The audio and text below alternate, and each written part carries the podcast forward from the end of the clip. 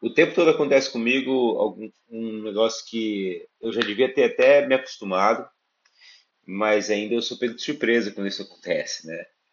Eu estou fazendo alguma coisa aleatória, do nada, lavando louça, andando pela casa, lendo, carregando o bebê, e de repente surge uma ideia para solucionar um problema, uma dica para melhorar algum serviço, alguma coisa, e muitas vezes não é nem algo meu, é algo de outra pessoa.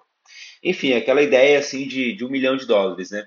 O problema é que a maioria das vezes eu não tenho nada para anotar essa ideia e eu me esqueço completamente que eu posso fazer isso no meu próprio celular. E onde que eu quero chegar com isso?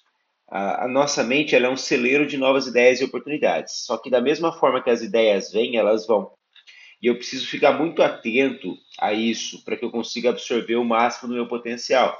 Uma dica então é anote tudo, tudo, tudo, tudo, porque com certeza você vai utilizar isso depois.